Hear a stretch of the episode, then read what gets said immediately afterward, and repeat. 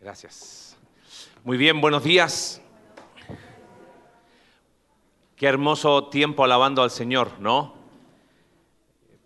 ¿Quién es primera vez que está en un culto de resurrección así temprano? Levante la mano. Sí, ok. No se preocupen. Nadie sacará fotos de vuestros rostros esta mañana, ¿ok? Este, hablábamos ahí temprano con, con Dani cuando con el equipo de liderazgo de la iglesia estábamos pensando qué vamos a hacer para Semana Santa, ahí surgió la idea de tener el culto de resurrección. Si tienes sueño, reclámaselo a Lalo, ¿ok? Este, él lo quería hacer. ¿A qué hora me dijiste, amigo? Cinco de la mañana. Dije, no, brother, dale un poquito más. Como que ya es un trauma, así me tengo que levantar cuatro y media. Por último, si decimos seis y media, se puede acomodar. La verdad estamos muy animados. Eh, para variar, siempre Dios nos sorprende pues dijimos, bueno, vamos a hacer poquitos.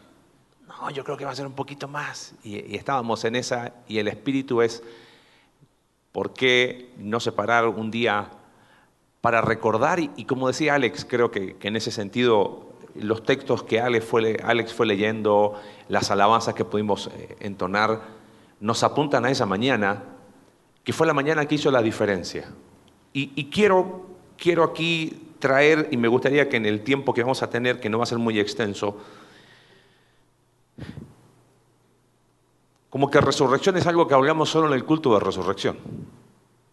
Algo que hemos hablado mucho en consejería con los que hemos acompañado es que la identidad que tenemos en Cristo la da la cruz de Cristo, pero la da la resurrección de Cristo. Romanos capítulo 8 dice que el poder que levantó a Cristo Jesús de los muertos va a vivificar, va a dar vida a nuestra vida. O sea, si el poder que levantó a Cristo de los muertos, el poder no es otro que el Espíritu Santo, es el que mora en nosotros, ¿por qué no tener más mañanas como estas? ¿O por qué no hacer de una mañana de resurrección la mañana de todos los días? Ese es un poco el Espíritu.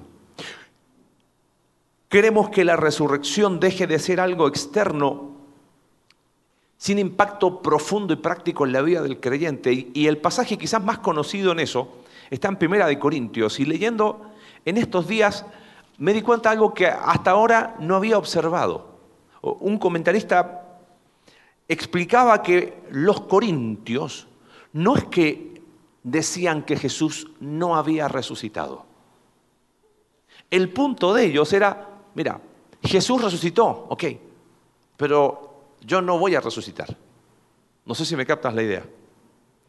Eso en filosofía, en la lógica, es el principio de, o se busca vivir en el principio de no contradicción. O sea, yo sé que es muy temprano para hablar de lógica y filosofía, ¿no? Pero A y no A no pueden ser lo mismo.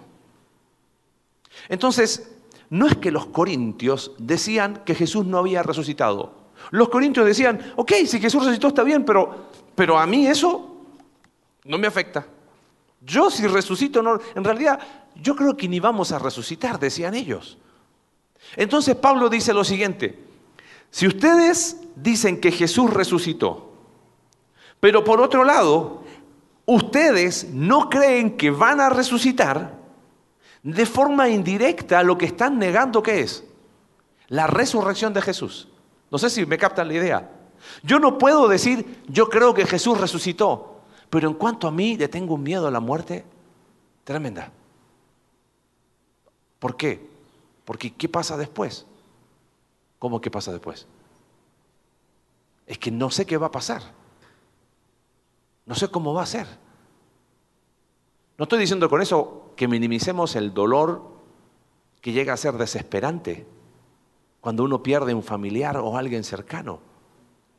Pero muchas veces vivimos exactamente como los corintios. Sí, yo sé que Jesús resucitó, aquí está. Pero para mi vida eso no tiene ningún significado. Vivo con miedo y, si me enfermo, y, a algunos le vino tan bien esto de pandemia porque ahora todos sus miedos no tienen filtro. Entonces, eh, tengo miedo al aire. Está bien, porque puede ser que también el coronavirus vuele en el aire.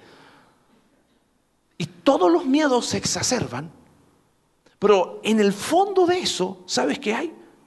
El mismo error que tenían los corintios. Si Jesús resucitó, pero eso para mí no tiene ningún impacto. Si Jesús resucitó, pero de ahí a que yo vaya a resucitar, eh, no sé. Entonces Pablo en todo Primera de Corintios capítulo 15 explica que si yo creo eso, estoy diciendo que el evangelio no funciona. Y que si Jesús no resucitó, somos falsos testigos. Por eso Primera de Corintios empieza hablando Pablo del evangelio. Dice, este es el Evangelio que yo les he predicado, el cual también recibí, que Cristo Jesús, capítulo 15, los primeros versículos, murió por nuestros pecados según las Escrituras, que fue sepultado y que resucitó al tercer día conforme a las Escrituras. Entonces después Pablo empieza a explicar un montón de testigos. ¿Sabes quién fue testigo de eso? Fue testigo Pedro. Luego a los doce. Después a 500 hermanos a la vez, la mayoría de los cuales vive todavía. O sea, Pablo está diciendo, tú dices que Jesús no resucitó y los corintios decían, no, si nosotros creemos que resucitó. Pero ¿por qué eso no tiene un impacto en tu vida? Estás diciendo indirectamente que Jesús que no resucitó. ¿Quieres testigos? Hay más de 500, la mayoría todavía está vivo. Anda y pregúntale, dice Pablo. ¿Tienes dudas? Hay casi de los 500, la mayoría todavía está vivo. Ande, pregúntales. ¿De verdad Jesús resucitó? Y después Pablo dice, también se apareció a mí. Esa es la razón por la cual Pablo en Primera de Corintios habla de estos testigos. Y llegamos al versículo 20, que es donde está la idea central de esta reflexión en esta mañana. dice el versículo, lo cierto es que Cristo ha sido levantado de entre los muertos. Y mira esta expresión, ¿como qué? primicias de los que murieron. Quédate con esta idea. Y no digo antes que te duermas, por favor, porque si hoy día en la mañana más temprano dan ganas de dormir, la resurrección de Jesús como primicias es garantía de mi resurrección. Nuestra oración es que esta mañana, aparte de que le cuentes el día de mañana a tus hijos y a los hijos de tus hijos, yo fui una vez a un culto de resurrección por primera vez. Y estaba oscura esa mañana y les cuentas así. Es que la resurrección de Jesús es garantía de que tú y yo vamos a resucitar. ¿Lo crees? Eso debe transformar todo en nuestra vida. Absolutamente todo. Ahora, este concepto de primicias, y después quiero, quiero algunas reflexiones y algunos testimonios. ¿Saben cuál es la idea de primicias? Si no, lo estudiamos en el libro de Levítico hace ya muchos años atrás. Estábamos calculando el otro día con unos amigos casi cuatro años y un poquito más empezamos a estudiar el Pentateuco. Ahora vamos a empezar el libro de Esdras. Entonces, si quieres, te puedes poner al día y puedes ir a todas las predicaciones que están guardadas ahí en la web. Este, y explicábamos que en el libro de Levítico, primicias era ese acto que tenía el, el judío piadoso de que el primer fruto se ofrendaba a Dios en una señal de fe, no de negociación, ojo, sino de fe. Señor, yo creo que tú vas a proveer para mí en esta cosecha. Y lo creo de tal manera que voy a dar el primer fruto no para pagar mis deudas, no para dejármelo para mí, lo ofrendo a ti. Lamentablemente muchas iglesias han tomado este concepto de primicias para sacar dinero de la gente. Ese no es el espíritu. Ahora, vuelvo a leer el versículo. Lo cierto es que Cristo Jesús ha sido levantado de entre los muertos como primicias de los que qué. Aquí, ¿quién está siendo primicia? ¿Nosotros estamos presentando una primicia a Dios? ¿O la muerte de Jesús y su resurrección, la resurrección de Cristo es primicia de quién? De Dios, ¿para quién? Por entonces, ¿qué? ¿Dios tiene fe en nosotros? No. Que Jesús haya resucitado es un, diríamos, anticipo garantizado. ¿Viste cuando uno da un anticipo? Si es poco y no te interesa, hasta a veces preferimos darlo por perdido con tal de no seguir pagándolo. Pero si el anticipo está más pesado, como sea, pues yo no lo voy a perder. Dios pone a Jesús resucitado como primicias para nosotros. Eso se llama garantía anticipada, segura, de que tú y yo vamos a resucitar. Y si es garantía para nosotros, ¿qué impacto tiene en nuestra vida práctica Jesús resucitado? En primer lugar, el Jesús resucitado es garantía de victoria sobre el mal. Fíjate capítulo 15, versículo 35. Voy a ver todo el pasaje, pero lo organicé de una manera un poco diferente. Dice, tal vez alguien pregunte, ¿cómo van a resucitar los muertos? ¿Con qué clase de cuerpo vendrán? ¿Sabes qué estaban negando los corintios? El poder de Cristo. ¿En serio van a resucitar? ¿Y cómo lo van a hacer? ¿Con qué poder? Ese mismo concepto aparece en Marcos capítulo 12, cuando Jesús corrige a los saduceos. ¿Acaso ustedes no están equivocados? Desconocen las escrituras. Esos saduceos no creían en la resurrección. Y Jesús le dice, ustedes desconocen las escrituras y el poder de Dios. ¿Sabes? Somos libres del poder esclavizador del pecado por la resurrección de Cristo. Es la resurrección de Cristo, si podemos graficarlo de alguna manera. Es que la resurrección de Cristo nos saca del hoyo donde estábamos y nos pone en pie. La resurrección de Cristo es la demostración del poder de Dios, que es capaz de transformar una vida. Mientras le pido a Manuel que pase por acá. Yo te puedo contar muchas historias de vidas transformadas, pero quiero que en esta mañana las historias tengan rostros. Y el espíritu de pedirle que comparta es que me gustaría que en esta mañana la resurrección de Cristo permita que te dejes, ver como, dejes de ver como mercancía rota. Es que el pecado me tiene atrapado el poder de la resurrección de Cristo es garantía de victoria sobre el mal. Es la garantía de que se puede y es posible. Gracias. Hola, ¿cómo están? Buenos días. Eh, la mía es una historia un poco rápida. Eh, esto fue antes de conocer a Cristo. Yo traía muchos problemas, mucha situación de pecado, muchas ideas locas en la cabeza. Entonces, eh, yo lo que agarraba era, traía un carro chiquito, un Chevy, nuevecito, y no sé los que conocen la Cuesta China todavía cuando era viejita, era la Cuesta China, brincabas en todo ese lugar. Entonces, yo la verdad corría mucho, pero mi finalidad era, la verdad, buscaba yo matarme. ¿Con qué fin? Pues deshacerme de todos mis problemas, ¿verdad? Esto, bueno, se lo conté a mi mamá y mi mamá se preocupó y al rato fue y me estaba echando una llamada, oye, ¿qué onda? ¿Cómo estás? No, ya, yo bien tranquilo, ¿no? Pero fue en ese momento un episodio que yo le conté a mi mamá, todo acá loco, ¿no?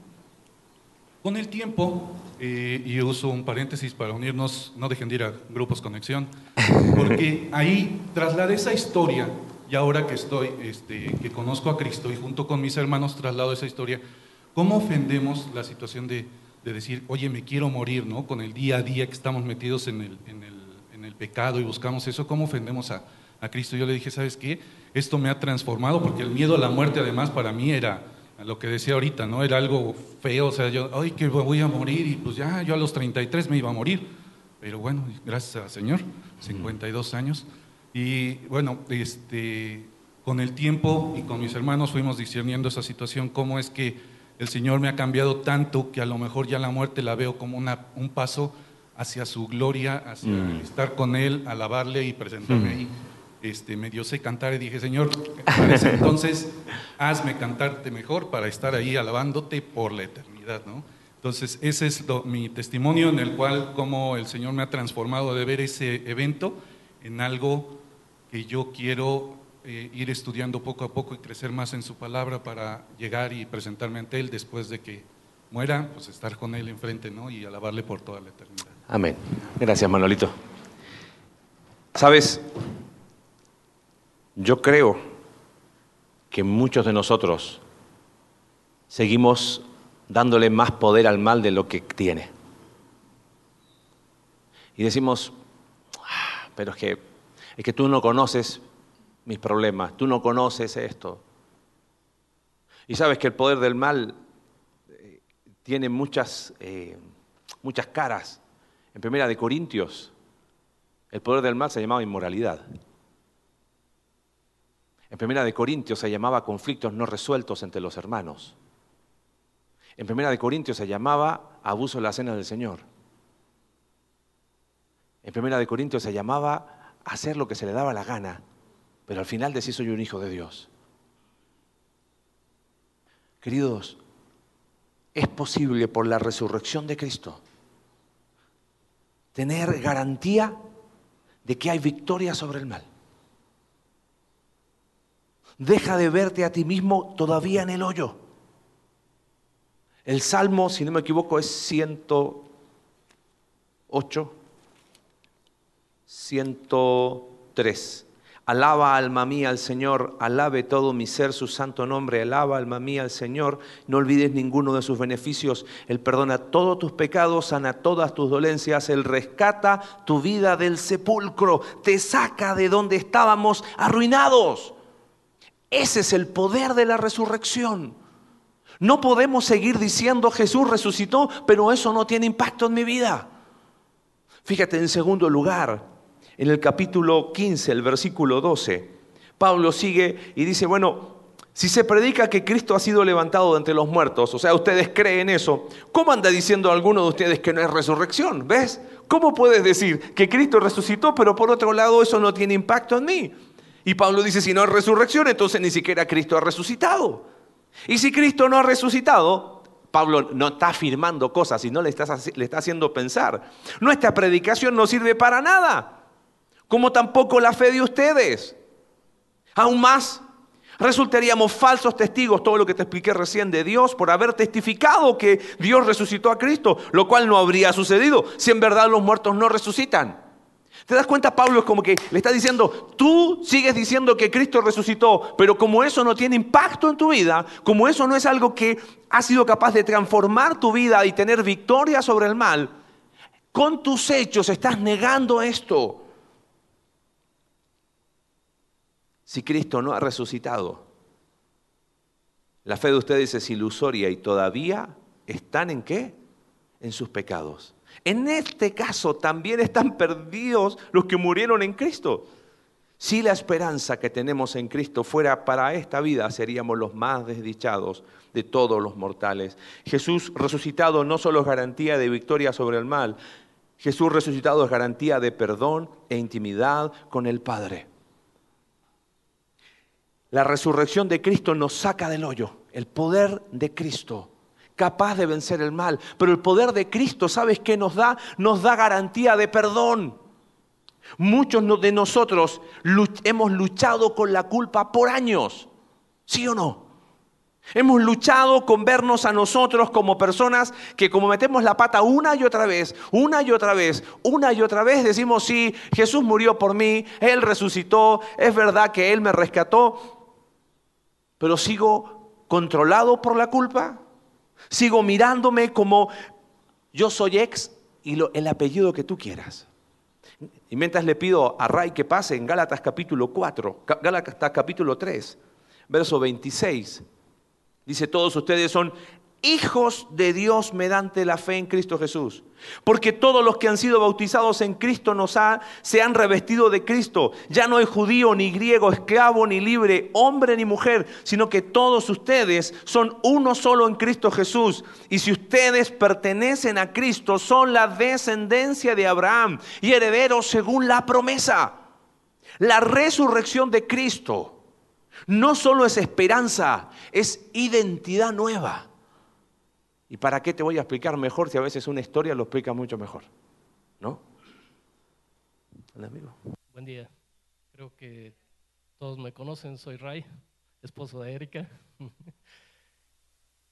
Hoy día pienso que la transformación que ha tenido Dios en mi vida es de fondo.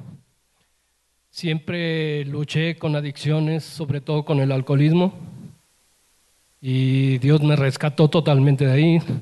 No, yo no me siento como un ex alcohólico. Yo no soy alcohólico. Gracias a Dios. el- en el momento que siento la transformación, yo creo que es más importante lo que mi familia opina de mí porque ellos son los que realmente me conocen. Era una persona triste, deprimida, cansada de la vida, de tantas cosas. Y Dios me rescató de ahí. Me sacó del hoyo donde estaba. Y siempre recuerdo el, cuando Nicodemo dijo que como un hombre viejo podía entrar, podía tener una transformación o un cambio. ¿Sería que pudiera volver al vientre de su madre y salir de ahí? Y no, la transformación que Dios hace en nuestras vidas, o en la mía al menos, es de fondo, es realmente no tener una adicción o, o no tener que cada mañana despertar y pensar que hoy puedo dejar la bebida. Eso la verdad es que ni siquiera ya lo tomo en cuenta porque Dios ha luchado por mí. Él ha ganado mi batalla. Hoy estoy totalmente tranquilo porque sé que puedo ser un ejemplo para mis nietos, para mis hijos, de lo grande que es Dios. Porque ha- así como ha transformado mi vida, yo creo que puede transformar cualquiera. Amén. Ni siquiera puedo llegar a pensar el mayor problema que podamos tener y no entregárselo. Mi vida de verdad está en manos de Dios y así seguirá siendo. Amén. Gracias. Gracias, negro. Le pedí a Ray que compartiera, le pedí a Manuel que compartiera, porque Manuel era un hombre que el poder del mal lo tenía ciego. Pero un encuentro con Cristo hace la diferencia, de forma definitiva. Y no estamos hablando de personas que pasan adelante como testimonio de perfección, no. Y qué hermoso sería tener todo el día para compartir testimonio tras testimonio de vidas transformadas por el Evangelio. Pero ¿sabes qué es mi mayor temor en esta mañana? Es que la resurrección de Cristo siga estando de allá. Sí, Jesús resucitó, pero, pero, mírame a mí pues, yo no- conmigo no hay caso. Sí, Jesús resucitó, pero, pero yo. Y no solamente hay victoria sobre el mal, sino hay una nueva identidad. ¿Cuántos de nosotros al mirar nuestro pasado seguimos pensando que ahí está nuestra identidad y seguimos con identidad estancada? Ah, es que yo soy y empezamos a usar verbos ser para hablar de nosotros. Sí, ah, es que yo soy esto. Ay, es que yo soy esto. Yo soy ansioso. Yo soy eh, obsesivo. Yo soy y nos autodiagnosticamos todo lo que somos. Si estás en Cristo, eres un hijo de Dios. Y la resurrección es garantía de que ya no estamos en nuestros pecados. No tenemos por qué dejar que un pasado perdonado por la sangre de Cristo nos siga definiendo. Porque cuando nos vemos a nosotros mismos como ex y el apellido que tú quieras, seguimos anclados en un pasado. Esa es la invitación de la resurrección de Cristo. Y eso es lo que Pablo le dice a los corintios. La resurrección de Cristo no puede estar ajena a tu vida práctica, real. No solo el domingo de resurrección, sino cada día recordar que el poder que levantó a Cristo Jesús de entre los muertos, Romanos capítulo 8, mora en tu vida y en mi vida. Por eso el Cristo resucitado, perdón la expresión, volvió loco a esos, a esos discípulos. Es posible vivir un cristianismo diferente. Dejar de vernos como mercancía rota por la resurrección de Cristo. En último lugar, Pablo les dice en versículo 20, lo cierto es que Cristo ha sido levantado de entre los muertos como primicias de los que murieron. De hecho, ya que la muerte vino por medio de un hombre, también por medio de un hombre viene la resurrección de los muertos. Pues así como en Adán todos mueren, también en Cristo todos volverán a vivir. Pero cada uno a su debido orden. Cristo las primicias, ese anticipo garantizado. Después, cuando Él venga, los que le pertenecen, tú y yo, y todos los que hemos creído en Jesús, Entonces vendrá el fin cuando Él entregue el reino a Dios, el Padre, y luego de destruir todo dominio, autoridad y poder, porque es necesario que Cristo reine hasta poner a todos sus enemigos debajo de sus pies. Verso 26. El último enemigo que será destruido es la muerte, pues Dios ha sometido todo a su, dominio. El último enemigo que será destruido es la muerte. Si hay algo en que como que todavía cuesta entender, tiene que ver con la enfermedad y la muerte. Es como que es un recordatorio de que sí, está todo bien lo que dice la Biblia, pero, pero sigue habiendo enfermedad. Y sigue habiendo muerte. Y es inevitable que no se haga el nudo en el corazón con todo lo que hemos vivido en estos últimos, desde que empezó este año. Y para atrás y para atrás. Dios nos saca del foso. El poder de la resurrección es el poder que rescata nuestras vidas. Es el poder que nos da una nueva identidad, hijo y coheredero, pero es el poder que nos permite ver la, enfermedad y la muerte con una perspectiva diferente. Cuando me refiero a perspectiva diferente, es que eso no quita el dolor. No. No significa que la tristeza desaparece, pero la perspectiva cambia. Así como le pedí a dos personas que compartieran cómo esa verdad transformó su vida, le quiero pedir a la última persona, así que Julia, porfa.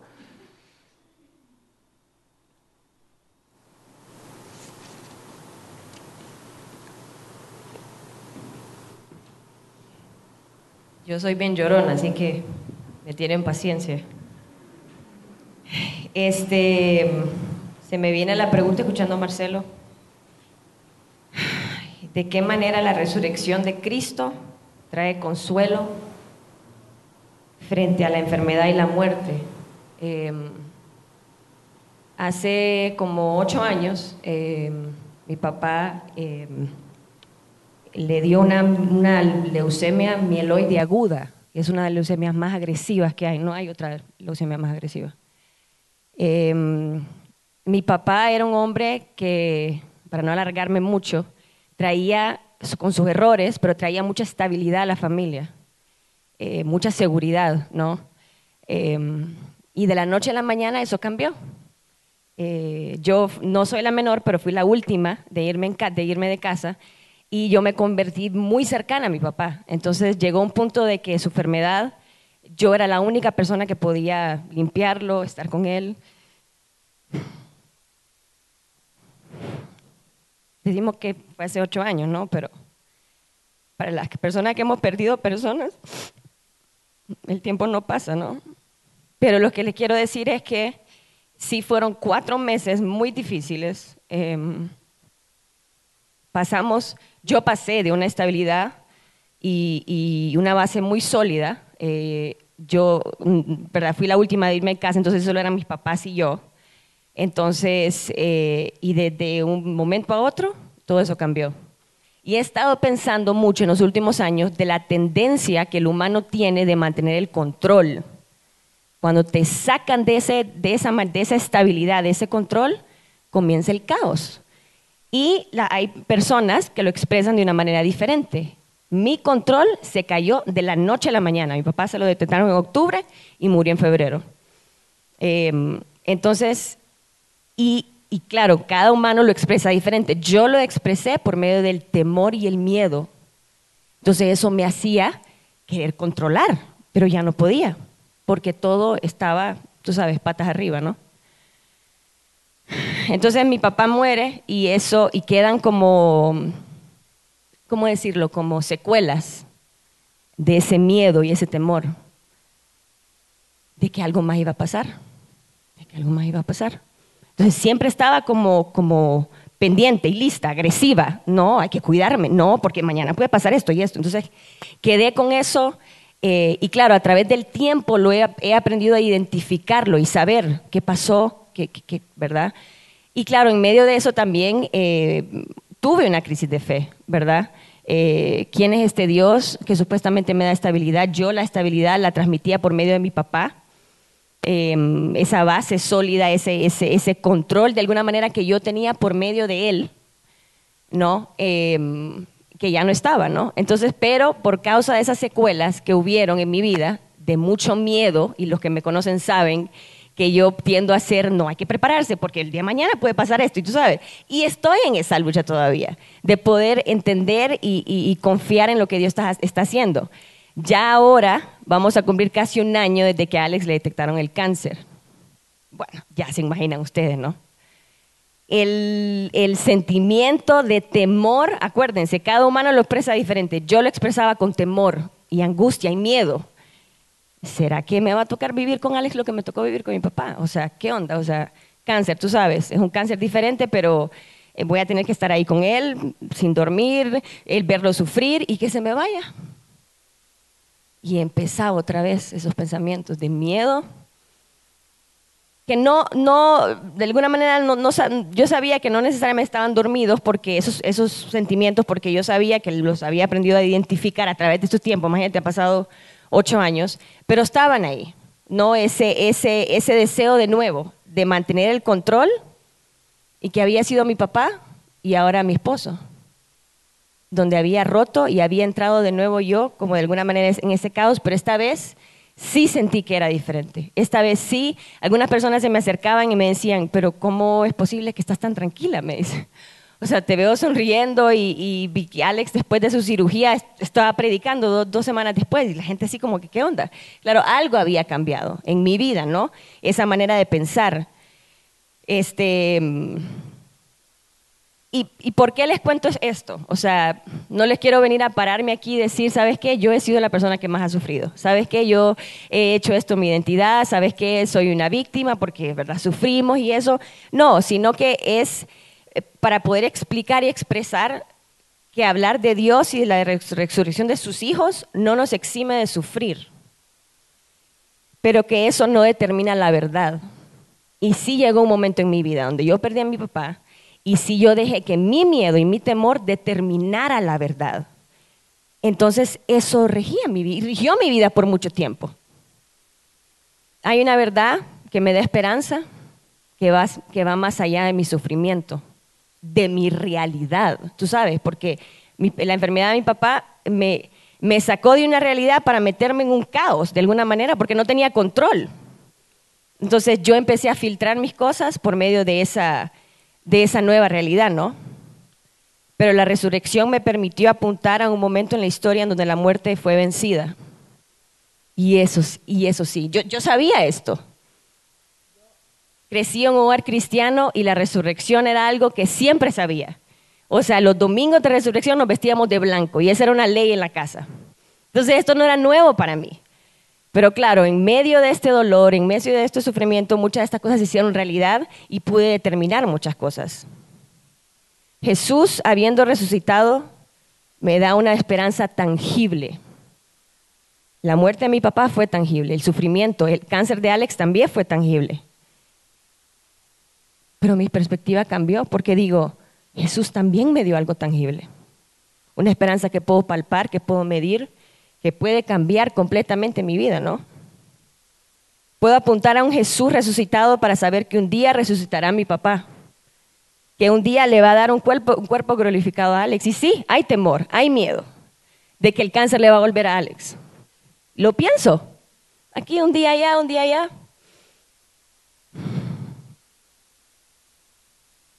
¿Y si ese examen no sale limpio la próxima vez? Pero ya puedo determinar mi miedo, ya puedo identificar mi temor y puedo apuntar a un Dios, como decía Marcelo ese versículo, de que Jesús es la primicia. Él va enfrente de mí. Él es ese, ese, abogado, tú sabes, que, que presenta esa carta, ese que, que venció la muerte. Te puedo apuntar a un Jesús resucitado para saber que un día resucitará mi papá y que un día estaremos en la presencia de Dios con cuerpos glorificados. Y esto no, no solo como un acto, un acto teórico, sino como algo real y tangible con resultados que se ven hasta el día de hoy. La iglesia. No ha habido un movimiento más grande como esto en historia, que se sigue proclamando como una iglesia firme que cree en un Dios vivo, que mandó a su Hijo y que venció a la muerte, ¿verdad? Y que, y que está a la diestra del Padre, ¿no? Quería leerles algo ya para terminar, porque... preocupes. Nadie te inhibe. Que escribí hace, hace un tiempo, pero sí he estado también meditando en él. Dice, aquellos de nosotros que estamos unidos a Jesús, a través de la fe y el arrepentimiento, podemos enfrentar un dolor incalculable. Pone el dolor que tú quieras. En mi caso fue la enfermedad. Podemos enfrentar un dolor incalculable en esta vida, pero no nos afligimos como aquellos que no tienen esperanza. Sabemos que todo nuestro dolor, tristeza y pecado ha sido llevado por, por otros por nosotros. A través de Jesús no solo experimentamos la salvación en medio del dolor, sino que también tenemos una gran confianza que un día todo nuestro dolor será borrado cuando Jesús regrese. Esto no significa que debas pasar por alto tu dolor, solo significa que hay esperanza. Amén. Y a eso apuntamos, a eso apunto yo. Gracias. Cuidado al bajar. Se lo das a Jiménez, por favor. Gracias, Julia. Lejos está de nosotros buscar emocionalismo.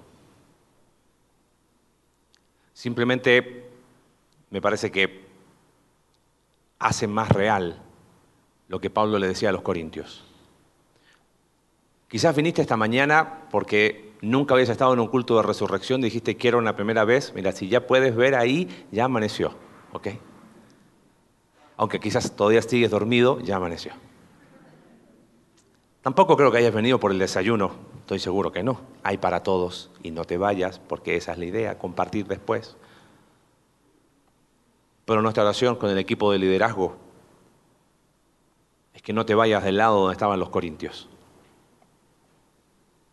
¿En serio vas a seguir atrapado por el poder del mal? ¿En serio vas a seguir con una identidad estancada? ¿En serio el dolor va a ser tu nueva identidad? La pérdida profunda e irreemplazable termina pesando más que la verdad de la resurrección. Y como decía Julia, eso no tiene que significar que deja de doler, solo que hay esperanza. Y eso es resurrección. Es garantía de que la enfermedad y la muerte no es el final. Y Pablo lo dice en capítulo 15, porque lo corruptible tiene que revestirse de incorruptible y lo mortal de inmortal. Cuando lo corruptible se revista de lo incorruptible y lo mortal de la inmortalidad, entonces se cumplirá lo que está escrito. La muerte ha sido devorada por la victoria. ¿Dónde está, o muerte, tu victoria? En ninguna parte.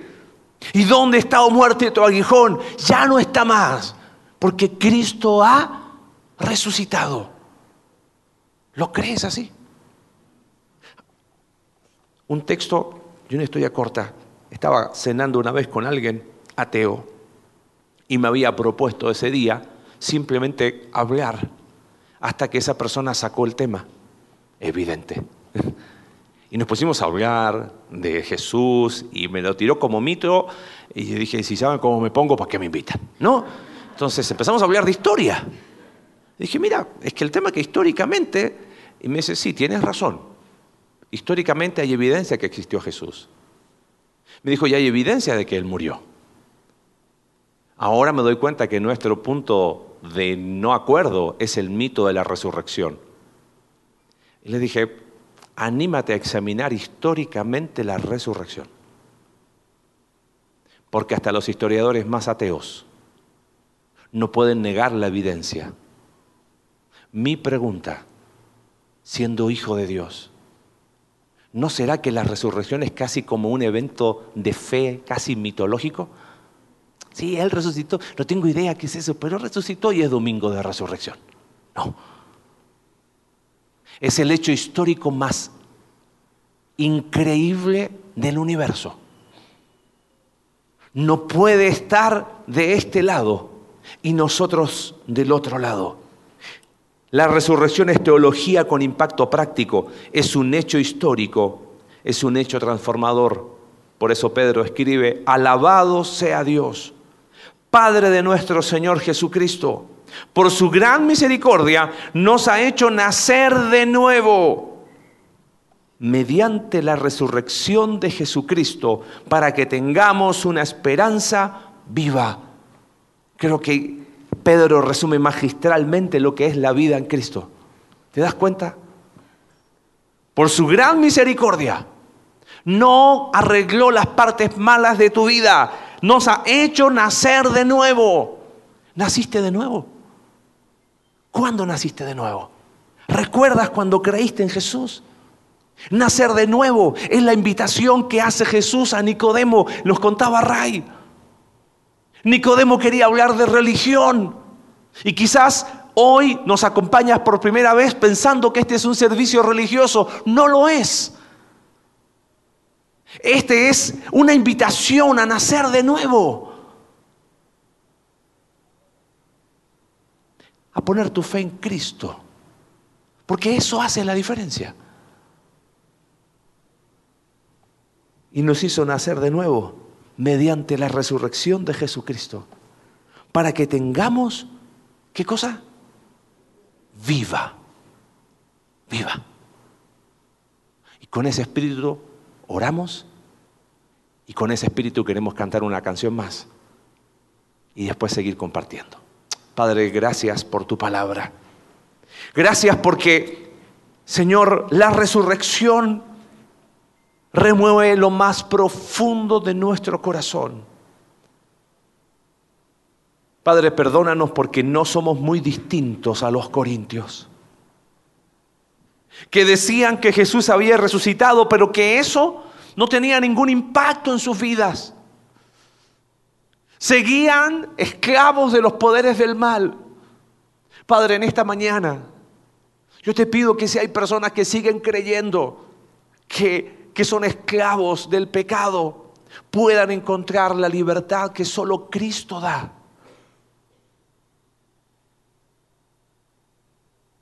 Padre, quizás muchos de los presentes siguen igual que los corintios.